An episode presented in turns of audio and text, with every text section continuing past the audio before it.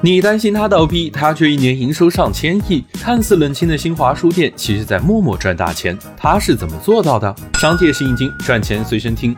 新华书店能闷声发大财，背后原因有三个。首先就是教材教辅独家发行。教材教辅的发行有几个难点：时间集中，需求量大，还要能满足偏远山区学校的供应，这让很多企业都望而生畏。但新华书店一直都是我们的文化宣传阵地，凡是有学校的地方就有新华书店。它拥有强大的图书产业链，所以这些问题对他来说根本不算什么。于是乎，从小学到大学的教材教辅几乎都是新华书店包揽出版的。教辅教材在整个图书市场占比近十分之一，而新华书店教辅教材的毛利率超过了百分之四四十，仅这一项业务就能收入百亿。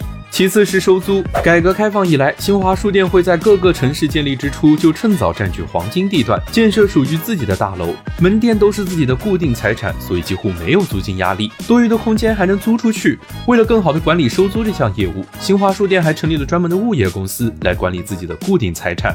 第三是门店独立分摊风险。新华书店每个分店都是独立经营的，尽管大家都叫新华书店，但是是自负盈亏，由各地的政府分开管理。经营风险很低，旗下的凤凰传媒、新华文轩已经发展成为了上市书店，成为图书行业龙头企业。就算个别门店不赚钱，也不会影响公司的盈利。不过，就算靠教材教辅和租金，新华书店可以稳赚不赔，但存在的问题也不能忽视。最主要的就是脱离消费者。尽管门店卖书不挣钱，但是线上图书市场巨大，你不打折不促销，很难和其他平台竞争。